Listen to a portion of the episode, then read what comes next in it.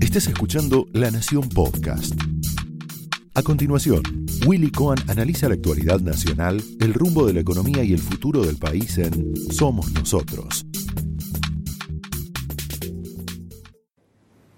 Señoras y señores, muy buenas noches. Bienvenidos a Somos Nosotros.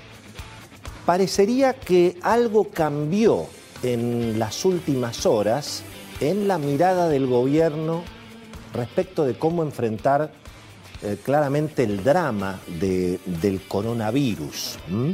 Eh, por lo que sabemos, y vamos a tener muchos detalles que nos va a contar enseguida Beto Valdés, la reunión entre Axel Kisilov y Horacio Rodríguez Larreta fue bastante más amigable de lo que pintaba al principio de la semana, eh, a tal punto que en principio la ciudad de Buenos Aires va a continuar con lo que podríamos llamar el programa de apertura responsable que se había anunciado, que se había frenado y que había como un temor al famoso tema este del botón rojo del que habló el presidente Alberto Fernández algunas horas eh, atrás.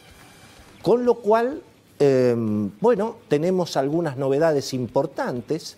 Por ejemplo, parecería que finalmente la semana que viene se vuelven a autorizar en la ciudad de Buenos Aires los deportes individuales, la reapertura de comercios, de industrias, de más actividades profesionales, eh, en principio eh, va a seguir adelante. Y esta idea del botón rojo, de tirar todo para atrás, parecería que ya no, no está disponible eh, y ni siquiera está siendo, bueno, eh, eventualmente analizada como se presentaba hace algunas horas. ¿Será que algo ha cambiado? Vamos, vamos a charlar de este tema hoy en el programa, pero en principio parecería que el gobierno, y bueno, ha empezado a leer las encuestas y en las encuestas, a pesar de que el drama lo tenemos a la vista y que están aumentando los contagios y que están aumentando los fallecimientos, pero en principio parecería que las encuestas muestran que la gente hoy está más preocupada, desde luego, por el drama de la inseguridad, de la crisis socioeconómica y eh, obviamente de la, de la economía, aún más que la enfermedad. Y al mismo tiempo, claro, se ha visto que Horacio Rodríguez Larreta empieza a subir en las encuestas, incluso en algunos casos supera a Kisilov o a Alberto Fernández. Y bueno, entonces, claro, ni siquiera Kisilov quiere aparecer ahora como el malo de la película, con lo cual esta idea, si ustedes me permiten, de la cuarentena resentida contra los runners, contra este, los tenistas, contra los porteños, parecería que ya no estaría dando tanto resultado. Con lo cual, bueno, esta es un poco la situación, insisto, la gente le tiene más miedo ahora a la crisis que a la enfermedad, a pesar de que la enfermedad está en una situación complicada y obviamente dramática. Los expertos hoy lo que dicen es que el trabajo parecería ser más hoy para los expertos en logística que para los propios médicos, porque la clave ahora es identificar claramente la situación de la disponibilidad de camas, de terapia intensiva, de terapistas, de respiradores en todo el país. Y por supuesto en los lugares críticos donde pueda haber una situación de colapso, según incluso hasta el sector privado deja trascender en algunas regiones del Gran Buenos Aires. De modo que este es un tema, me parece, importante para, tener en cuenta. Es decir, lo que se reclama es, bueno, un, empezar a pensar una salida, eh, más allá, obviamente, del drama de la situación. Ahora, claro, ¿qué está pasando con la economía mientras tanto? ¿Mm? Hoy lo vamos a tener nada menos que al amigo Carlos Melconian, con quien vamos a tener una larga conversación, porque Fíjense que a pesar del acuerdo de la deuda, muy importante, eh, no cede la suba del dólar. Hoy otra vez el dólar a 130, 132, el riesgo país otra vez hoy arriba de los 2.100 puntos, todo lo que habían ganado las acciones argentinas la semana pasada, cuando bajó la espuma del anuncio, finalmente eh, se, se empezó a perder. Y el Banco Central no para de perder reservas. Y esta ya es una cuestión que reapareció en el debate porque resulta que el anuncio fue que el Banco Central renovó el pagaré que está acordado con China, el famoso swap de monedas, que le permite al Banco Central contabilizar unos 25 mil millones de dólares de reservas, que en principio son una promesa de préstamo, pero reservas disponibles hay cada vez menos. El economista Daniel Estico, que yo sigo mucho, el otro día hizo una cuenta y bueno, y bueno, eso da para preocuparse. En agosto el gobierno ya lleva vendidos 500 millones de dólares. Todo el mundo se tira en palomita a ver si le puede sacar los 200 dólares al gobierno a 75 pesos, eh, más el impuesto ya pasó 100 pesos el, dólar, el dólar ahorro. Pero ahí hay, evidentemente, hay un, hay un problema y hay una discusión que en este programa la venimos dando ya casi hace, hace varios meses cuando venimos hablando del tsunami de pesos, que es bueno la discusión que hay entre los economistas. ¿Cómo hacer que, toda esta cantidad de pesos impresionante que hay en la economía, que se dice que se puede duplicar o triplicar en un año la cantidad de pesos circulando, la base monetaria? Bueno, ¿cómo hacer para que todo eso no termine en un, nuevo fogonazo inflacionario? como tantas veces ocurrió en el pasado.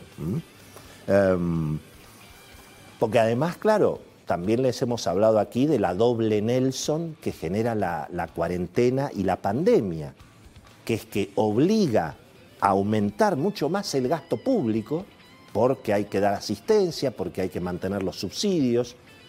Bueno, entonces cada vez hay más gasto y cada vez hay menos recaudación, porque naturalmente la caída de la actividad económica hace perder recaudación. Así que es una doble Nelson que genera esta expectativa de que efectivamente acaba de haber un tsunami de pesos. Hay un dato favorable que es que al haber evitado el default, el gobierno parte de ese tsunami de pesos lo puede absorber colocando bonos nuevos, porque ya es un país que no está en default.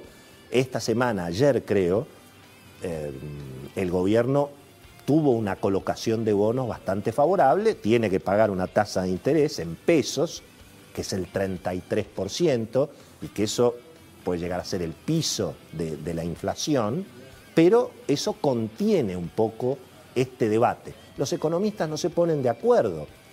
Este lunes nuestro colega Carlos Pañi comentaba que el propio Pablo Gerchunov muy honestamente dijo, la verdad que no sé cómo se sale de este, de este lío, eh, lo hemos escuchado a Jorge Ingaramo aquí en este programa, hoy lo vamos a escuchar a Melconian.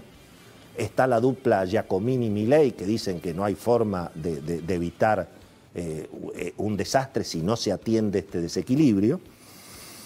Pero claro, el gobierno también habla del tema. El presidente dice que hay un problema fiscal, el ministro de Economía también lo reconoce, pero después no dicen una palabra de cómo, de cómo enfrentarlo. El acuerdo con el fondo aparece un poco lejos, el propio ministro dice, para, para, el año que viene. Y claro, mientras que los economistas discuten, la gente tiene memoria. La gente ya sabe, digamos, lo, que pasa en estas, en estas circunstancias. Y por la duda, compra dólares, compra bienes dolarizados, el que puede comprar las dos cosas. Eh, y es evidentemente un problema, un problema incluso para este sistema cambiario, donde el gobierno ni siquiera puede abrir los aeropuertos porque no hay dólares para pagar los pasajes de los ricos. Porque el gobierno no quiere poner un dólar ahorro y un dólar turismo que le quite al Banco Central la obligación de tener que darle los dólares a la gente que gasta con tarjeta y compra cosas en el exterior. No tendría que darle el Banco Central los dólares a ese, a ese público. Fíjense lo que está pasando con los vuelos en la Argentina. Está todo el mundo hablando de este tema. Miren, miren lo que es, aquí lo vamos, acá me. Fíjense lo que es el, el mapa de vuelos en el mundo. La Argentina totalmente desconectada. Ahí está el mundo. Si lo podemos poner incluso eh, para, en pantalla completa para que lo vea el público, va a ser bastante, bastante impresionante. ¿no? Fíjense, ahí está Argentina. Em, eh, en el África hay más vuelos que en Argentina, pero en el fondo, y volvemos, gracias, en, el fondo, eh, el problema es que, bueno, en este sistema cambiario tendría que ser el Banco Central el que le dé los dólares a los argentinos para viajar. Un absurdo total. Perfectamente podría haber un dólar ahorro, un dólar turismo, sin afectar las reservas del Banco Central, sin afectar, habría más gente vendiendo dólares además. Pero bueno, ya es una discusión que hemos tenido, ni Macri levantó el cepo sobre el final, eh, así que imaginémonos dónde, dónde, estamos hoy. Mientras tanto, eh, ahí está la discusión. Y por supuesto el gobierno promete un Estado presente para salir de la pandemia, con más subsidios, más gasto público, un Estado presente que está fundido.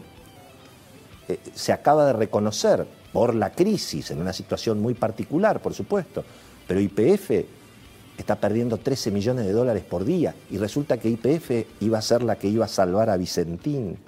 Casi parece un chiste a esta altura del partido. Entonces, esto es lo que me parece que genera todavía un poco de incertidumbre. El gobierno apuesta a seguir tirando con el cepo, con los controles de precios, con esta bicicleta de los pases, las LELIC, absorber los pesos, ir llevándola despacito, tratar de pactar precios y salarios en un acuerdo social, no más de 25% las paritarias, lo aceptó Moyano, lo aceptaron los bancarios. Esa es la apuesta del gobierno. La gente, mientras tanto, bueno, se trata de sacar los pesos eh, como, como puede, como tantas veces en la historia argentina. Esto fue Somos Nosotros, un podcast exclusivo de La Nación. Escucha todos los programas de La Nación Podcast en www.lanacion.com.ar. Suscríbete para no perderte ningún episodio. Estamos en Spotify, Apple Podcast, Google Podcast y en tu reproductor de podcast favorito. Seguí escuchando la Nación Podcast.